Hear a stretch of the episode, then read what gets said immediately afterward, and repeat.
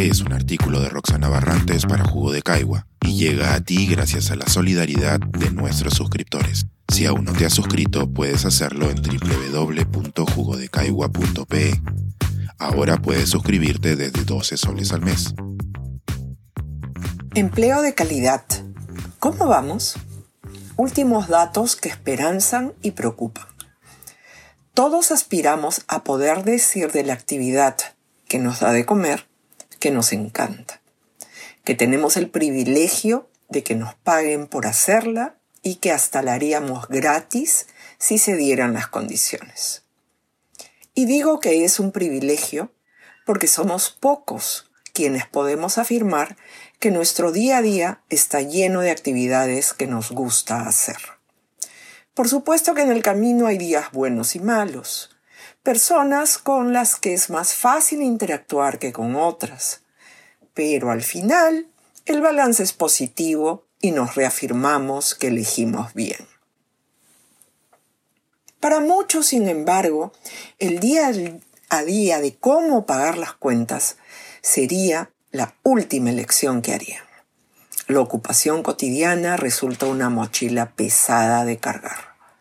Entre el transporte, las condiciones de trabajo, el tiempo para recuperar energías, comer u otra actividad, y las interacciones con jefes, colegas o subordinados nos hace odiar el lunes y amar el viernes.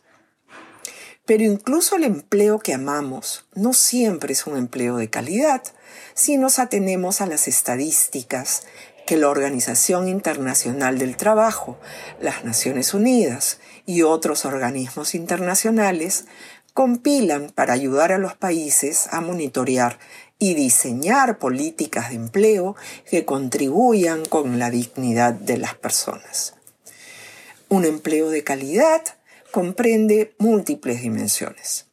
No solo se trata de las condiciones de trabajo, sino que también debe permitir un ingreso razonable considerando las calificaciones logradas en educación y experiencia, y debe también mantener motivadas a las personas.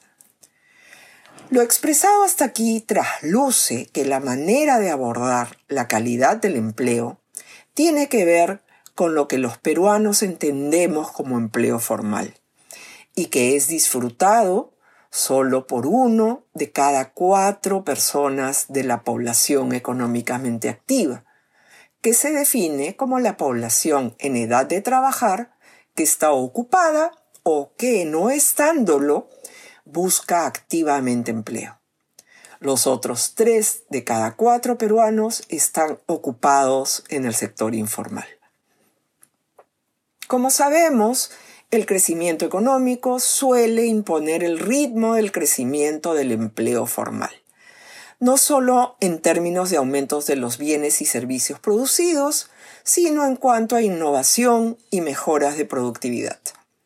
Si el crecimiento es relativamente bajo, como viene siendo desde hace tiempo, el número de empleos formales que se agreguen será reducido limitando así las posibilidades de que más peruanos disfruten de un empleo de calidad.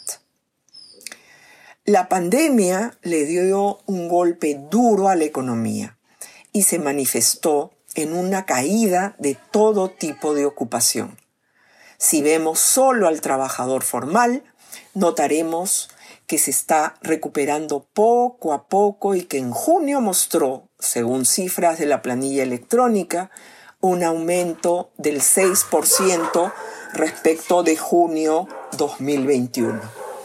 En el sector privado en particular, el incremento llegó a 7.8% respecto de junio del 2021 y a 4.4 si lo comparamos con junio de 2019.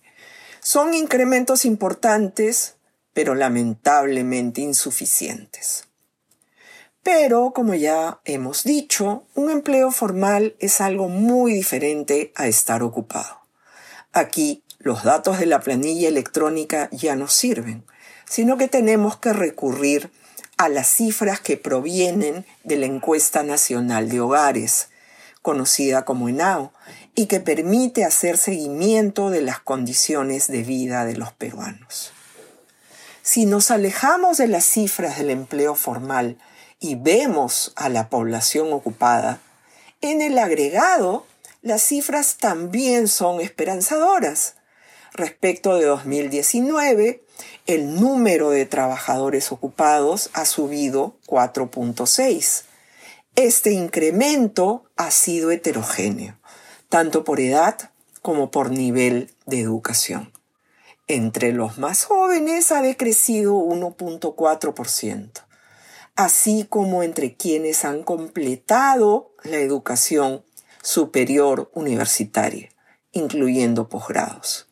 7.5% de disminución. Esta última cifra es muy preocupante. Para los más calificados en el Perú, el empleo formal está cayendo. Para ellas y ellos, ni el magro crecimiento económico es suficiente. Estamos recuperando el empleo, pero nos estamos alejando del empleo de calidad. Se puede ser un país feliz con compatriotas a los que a pesar de estudiar y esforzarse, ¿no les encanta su trabajo? Pensar, escribir, editar, grabar, coordinar, publicar y promover este y todos nuestros artículos en este podcast cuesta y nosotros los entregamos sin cobrar. Contribuye en www.jugodecaigua.pe barra suscríbete y de paso envía como suscriptor nuestras reuniones editoriales.